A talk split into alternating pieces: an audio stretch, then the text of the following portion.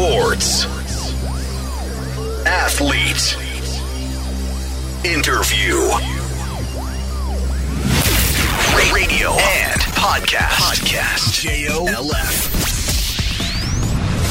The Deep. 日本放送ザ・ディープスポーツライターの金子達人ですこのポッドキャストはアスリートやスポーツに情熱を燃やす人たちをゲストにお迎えして心の奥底にある熱い思いや魂のワンプレーなど一歩踏み込んだディープなエピソードに迫ります。さて今回のゲストはラグビー元日本代表のスクラムハーフ田中文明選手です。2度目の登場です。えー前回伺ったお話も大変興味深かったのですがその後この番組にお越しいただいたラグビー元日本代表山田昭人さんにお話を伺った時に田中さんのこれまた激アツなエピソードが出てきましてこれはもう一つ田中さんにお話直接伺わなければいけないということで、えーワールドカップも始まりましたし今大会におけるジャパンの展望であったりそれから田中さんが出場してきた過去のワールドカップについてであったりいろいろ伺っていきたいと思います。この後田中文明選手登場です。どうぞお楽しみに。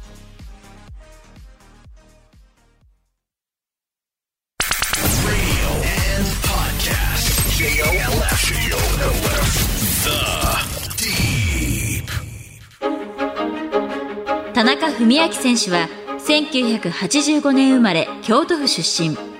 洛南中学1年から本格的にラグビーを始め名門伏見工業高校時代には全国高校ラグビーで優勝を経験。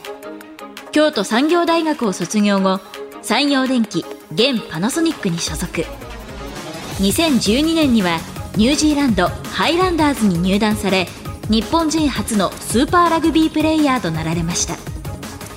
日本代表75キャップを誇り2019年日本大会を含め3度のワールドカップに出場。166センチの小柄な体で屈強な選手たちの中で戦う日本最高峰のプレイヤーの一人です。改めましてスポーツライターの金子達人です。それではゲストをご紹介しましょう。またお越しいただきました。ラグビー日本代表としてワールドカップに3大会連続出場。現在は NEC グリーンロケッツ統括に所属されている田中文明選手です。よろしくお願いいたします。よろしくお願いします。半年ぶりぐらいですかねそうですね、はい。前回いらしていただいた時は練習で鼓膜破って そのままそうです、はい。今日はあの健康体で今日は、はい、しっかり繋がって、耳が膜も張って大丈夫です。はい。膜って破れたり張ったりするんですねそうですね、まあ何回もしてるので、はい。まあ慣れてます、はい。慣れたくないなあさああのこのオンエアはい。この放送オンエアされる時はワールドカップ始まっておりますはい。サッカーの監督ってはい。対戦相手を徹底して分析して、はい相手にこうこういうことをさせないっていうのに長けた監督、はい。それから自分たちがこうするんだっていう監督はい。自分たちが何をやるかということを発揮するのに長けた監督ざっくり言うと2パターンいらっしゃって、はいで両方もちろん兼ね備えてなければいけないんですけれどでも両方兼ね備えてる監督ってほぼいない印象があるんですね。はいまあどっちかが得意。はい。サッカーとルーツを同じくするラグビーの場合ジェイミー・ジョセフ監督っていうのはどうなんでしょまあジェイミーとか日本チーム自体が両方ですね。まあディフェンスコーチ、アタックコーチがいて、うんアタックはこうするんだよ。ディフェンスは相手にこうさせないためにこうするんだよっていうことで、コーチ陣がまあ陣を取ってくれて、あとはもう自分たちであの相手をこう分析して、ううん。相手の苦手な部分っていうとか得意な部分をこう書き足していってこいつはこういうやつなんだよっていうのをみんなが一人一人しっかり理解して戦いに臨みます。ジャパンは。はい。それ、ラグビーの常識それとも日本のスペシャル？まあ日本代表ですね。ここまでやったのはやっぱり日本代表が僕は、はい、人生で初めてです。あ、まああとはスーパーラグビーのハイランダーズですね。はい、だからジェイミーがやってることがそういう形だと思います。選手も考えてアイデア出すわけですね。はい。まあ僕の場合やったら9番はこういう選手で右キック、そしてこういう戦い方が得意だからうんこうさせないようにしようとか、もう本当にあのホワイトボードに全員23人のあの名前と、まあ、特徴なんですかね得意なこと不得意なことみたいなことを書いて、うん。みんながそれを食堂とかで見てあこいつこういうやつなんだなっていうのを見ながら試合を戦うっていう形です。その試合までの準備をするっていう形です。うわ。まあでもそうしないと勝てないので、やっぱり日本人、まあいろんなスポーツ見てもやっぱり背が小さかったりっていうのは正直あるので、うんそういうあ頭を使って相手をこう追い込んでいくことをしていかないと、うんまあ正直厳しい部分はあると思います。例えば対イングランド戦に関して、はい。どんな分析をしてると田中さんは想像なさってます？まあ、お聞きになってることもあるかもしれないけれど。いやもうほとんど聞いてはいないんですけど、まあはい僕が見てる限りではやっぱりイングランドの選手のディフェンスの上がりっていうのがすごく早いので、うん。まあその上がりに対してどういうリアクションを取るのか、まうん。あ上がるってことは後ろがスペースがあるからまあ後ろにキックを蹴ったり、うん。あとは思いっきり上がるってことは後ろに下げながら外に回せば外にスペースがあってっていうトライを取ったり前に出たりできるっていうことなので、うん。まあ、その考え方次第で変わってくるので全員の考え方をしっかり一緒にしとかないと一人でもまあ間違っていれば少しまあ難しくなって勝つのは難しくなってくるんじゃないかなと思いますああ。そのためのコミュニケーションですねやるからには、はいもちろん勝つつもりで臨まれるでしょうし、はい今回優勝を口にしてる選手もいらっしゃるわけじゃないですか。はいとはいえ、現場の選手、星感情とかしないんですか、大会前？星感情いやあんまり4年前どうでした？もうその試合その試合に意識してましたねおお。はい。もう一試合一試合やらないと。だからこそやっぱり一試合目のロシア戦、うんみんなはやっぱり緊張してて、硬かったっすよね。勝って、まさかロシア相手にこの形になるとはとはいきなり先制トライ取られて。はい。まあなかなかね、そういうことはなかったので、あれ、ハイパンとかなんか取り損ねですよね、いきなり。ああいうことは今までなかったですね。やっぱりワールドカップというこう名前が選手を固くさしてましたし、うんだからこそあの、まあ、僕とルーク・トンプソンが途中から入ることになったんですけど、はいちょっともう全力でみんな盛り上げようみたいなことをお互いに言って、こうパンってこう手を叩いて一緒に出ていったのを覚えてますね。ベンチで見てて、田中さんあれ、はい凍りませんでした、先制トライ。びっくりしました。本当に。まあ仕方ないとは思います。その、うんそんな大きな舞台っていうのはあんまりね、立ったことないん選手が多かったので、しかもアジスタ超満員で。そうです。もう、あんな満員なことってあんまり本当にないので、うんだからこそやっぱりファンの方が常にこう日本のラグビー選手を応援していただければ、もっとその緊張にもこう対応できるのかなとは正直思いますうね。ん。はい。パニックにはならなかったですよね、でも。あれだけ硬い。しかも、大失敗のはい。スタートじゃないですか。はい。あれ、飲み込まれても仕方ないと思うんですよ、パニックの波に。そうですね。まあでもみんなやっぱりミス多かったですね、あの試合は。はい。だから、ちょっとパニックにはなってましたけど、まあ、そこは自力でカバーしたような形でしたね。まあ、松島選手もいいランニングで3トライしてましたかね。うんはい。パニックはあれ来てたんだ。多分、あの、田村選手も、なんかもう、どうしていいかわからんみたいなことかったですねはい、言ってたんで、まあでもやっぱり、そうやって頭をちゃんと切り替えれば、うん。パニックになった後切り替えればちゃんとまあ勝てるっていうのは証明できたかなと思いますね。自力はあったので。あの勝ちの後、不安は芽生えなかったんですか？あの、さあワールドカップ始まった初戦勝った行くぞって言える勝ち方じゃ僕あれなかった気がするんですよま あ。そうですね。まあでもやっぱり勝つことが本当に大事だったので、うんもう勝ってよかったかなっていう安心感はありましたね。しかも4トライ取って、あの、ボーナスポイントも取ってのうん勝ちだったので、まあ安心感はありました。大一番がもう待ってるじゃないですか、いきなり次に。そうですね。はい。どんなイメージ抱いてたんですか、試合前？いや、もう普通に自分のプレーをしようと思ってましたけど、あそこやっぱりすごかったのが、ジェイミーの、うんまあ、言葉だったんですよね。ほう。なんかポポエムというか、なんうんか詩みたいな感じで、試合前にこう僕たちに語りかけてくれたんですよね。そこでもうみんなが震え上がって、奮い立って、うん。で、ああいう戦い方になったんだと僕は思いますね。響いたポエム。はい。多分映像でも残ってたんじゃないですかね。まあそのポエムが響くメンタリティがまたすごいよな。はあとかなりそうじゃないですか。いやでも僕ハイランダーズってそのニュージーランドでジェイミーとやってる時も、はいまあ、英語でしたけど、はいすごくかっこいいことを言ってくれたんですよね。うん。でその大会でやっぱり優勝したんで、うんハイランダーズでやっぱなんかこうジェイミーの言葉っていうのはすごくこう熱くて重いものがあるなっていうのを感じました。言葉の力って大きいんですね、やっぱり。めちゃくちゃ大きいと思いますね。そこでまたもう一つ面白いのが、まあ、僕トニー・ブラウンって本当尊敬してて、はい日本のこアタックコーチをしてくれてるんですけども、彼はあの僕俺はラグビーを教えるのは上手だけどその言葉に力がないからジェイミーのそういうところがすごくあの勉強になるっていう話をしてたんですよね。うわだからやっぱりそのコーチの中でもその雰囲気とか言葉遣いとかそういう部分で選手をどう奮い立たすかっていうのが何かこう関係してるのかなと思ったので。でもそれを言えるトニー・ブラウンもすごいですよね。すごいです。選手としてはだって、はい。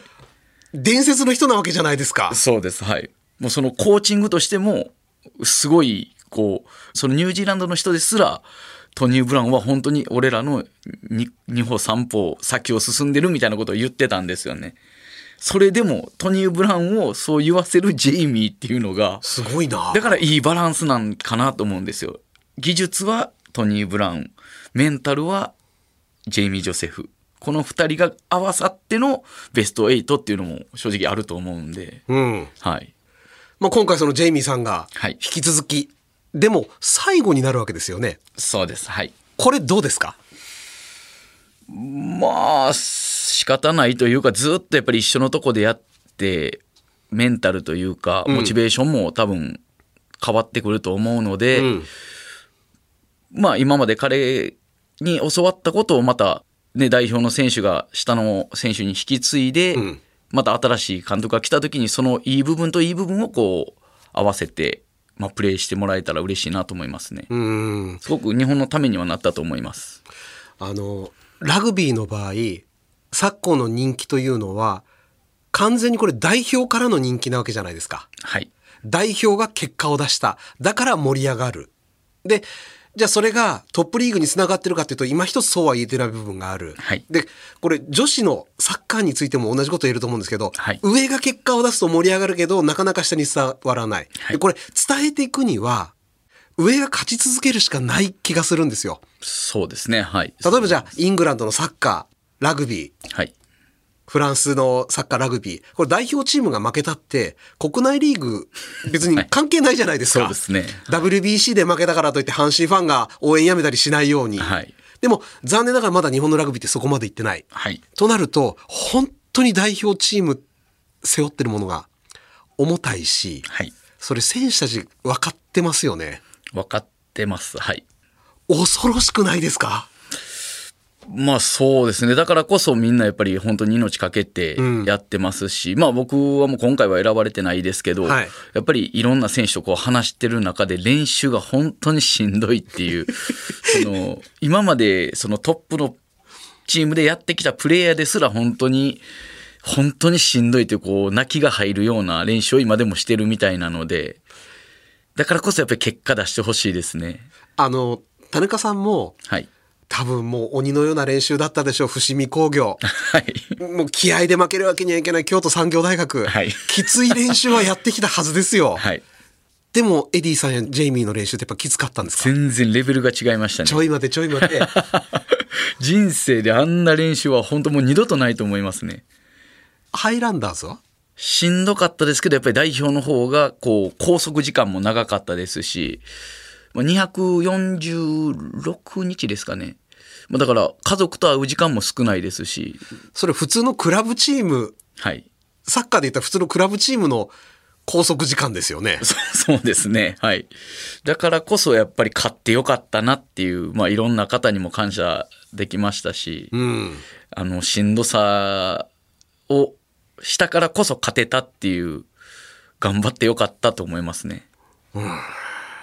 田中さんにとってはい最初のワールドカップに出た時って、はい。こう本当に今から思えば信じられない気もしますけど、はい。一つ勝つことがはい目標というかニュースだったわけじゃないですか。はい。よくぞここまで来ましたね。そうです。まあだからこそやっぱり11年の時はしんどかったですけど、まあそこまでやってなかったって、もう命を懸けてなかったっていうことですかね。やっぱり代表に対して、ちょっと失礼な気持ちでやってたのかもしれないですね。その頃の拘束日数は？大体。いや、そんなにだったと思います。まあ、1ヶ月やってちょっと休んでとか、長くても多分、そんなに3ヶ月もなかったんじゃないですかね。じゃあ割と普通の代表チームだったわけですね。そうですね。はい。普通の日本代表なので、しんどかったですけど、やっぱ楽しさもすごく多多かった気はします。じゃあやっぱり変わったのはエディさんからなんですか？そうですね。エディからもう本当にチームというかもう家族というかずっと一緒にいる時間が長かったのでお互いのことをこう理解し合えたのかもしれないです。代表チームの方がクラブチームより拘束時間が長いって、なかなかないですよね。まあでもエディの考え的にはやっぱりそうしないと日本は勝てない。確かに。まあその力の面でもやっぱり体の面でもそういうことなんです不利な部分があるので、うん考え方とかあとはお互いの思いを分かり合いながらそして体を酷使しながら戦う日本のために戦うってことが大事だと、はい、言ってましたね。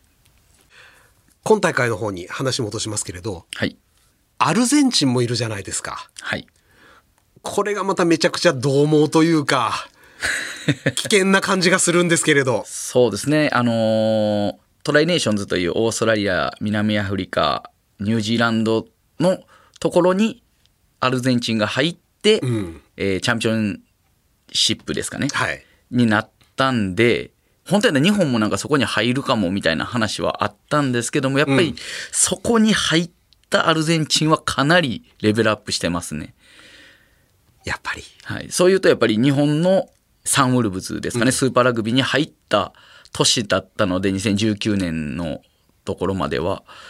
そこはやっぱ本当日本人も日本代表もそう日本にチームに接してるプレイヤーがみんながやっぱり成長したので、やっぱそういうこう世界で戦う場所をもっと日本は求めていかないといけないのかなっていうのを改めて感じましたね。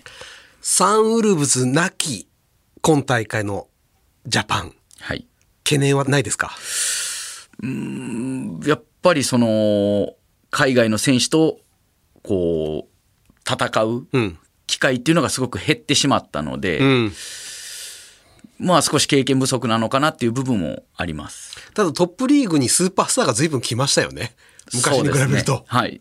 だからこそやっぱりその代表のメンバーは試合にしっかり出てるので、うん。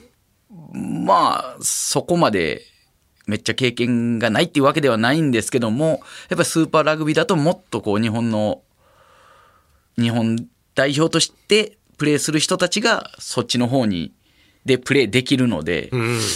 まあもっとこうそういう機会を増え増やしていきたいですね。はい。リーグワンでしたね。トップリーグって言っちゃいまたけどせん リーグワンです。リーグワンですね。はい。うん。不安は？まあ不安、まあ僕が不安を抱いたところでっていう、はいですけれど感じですね。はい。やっぱり信じるしかないですよね。うんやっぱりあの、バスケットの監督も言っておられたように、あの、地元、なんていうんですかね、そのスタジアム、プレーしてるところに観客がいないっていうのは、正直、選手のメンタルが落ちてしまうので、やっぱりまあ、できれば地元に行って、こう、ね、そのチケットとかの問題もありますけど、はい。やっぱり地元に行って、やっぱり声援をかけてあげたり、何かこう、なんていうんですかね、SNS とかで少しでもこう選手たちをこう応援してるよっていう気持ちを伝えていただければ、選手としたらやらないといけないっていうその使命感というか、日本代表に対してのプライドがさらに上がるので、ん。そういう部分をもっとこう大事にファンの方はしていただきたいなと僕自身もやっぱりそういうふうにはしていきたいですしだからこそこういろんなメディアに出させていただいたりいろんなあの子供たちを教えたりでラグビーを皆さんに好きになってもらえるような活動をずっと続けていきたいなと思ってます。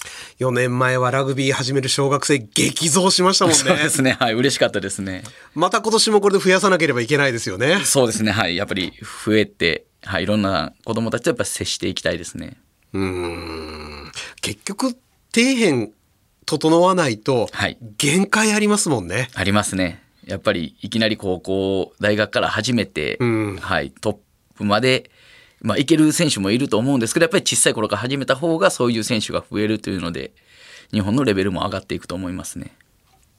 なんかお話伺ってると、例えばあの、サッカーのワールドカップ、はい。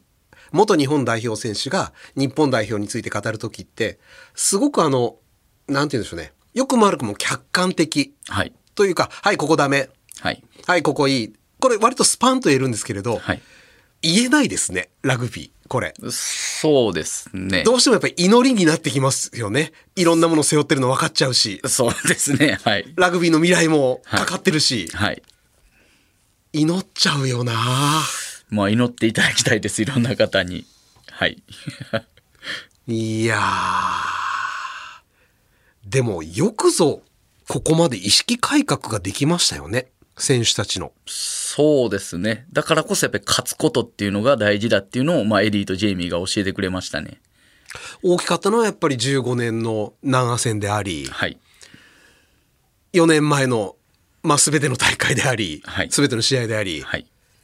もう、なんだろう、勝てるかななんて不安はもうないわけですね、選手たち。勝つしかないで。そうです。はい。日本のチームでも勝てるっていうのをもう証明できたので。あとはもう、その選手たちがどれだけやってくれるか。そして、まあ若い選手は、そのチームにどれだけ自分が入っていけるかですね。やっぱ外から見てるだけじゃなくて、やっぱり日本のためにこう桜を背負って戦うっていうこう意識を常に持ってもらってこうプレーしてもらいたいですね。それはもうあの男性女性関係なく、うん。あの年齢も関係なく、はい、桜のマークを背負うってことを常に頭に入れてプレーしてもらいたいですね。いやいや、もうこれ本当に祈るしかないですね。はい。えー、ということで、お時間となりました。今日のゲストは、ラグビー元日本代表、田中文明選手でした。次回もよろしくお願いいたします。よろしくお願いします。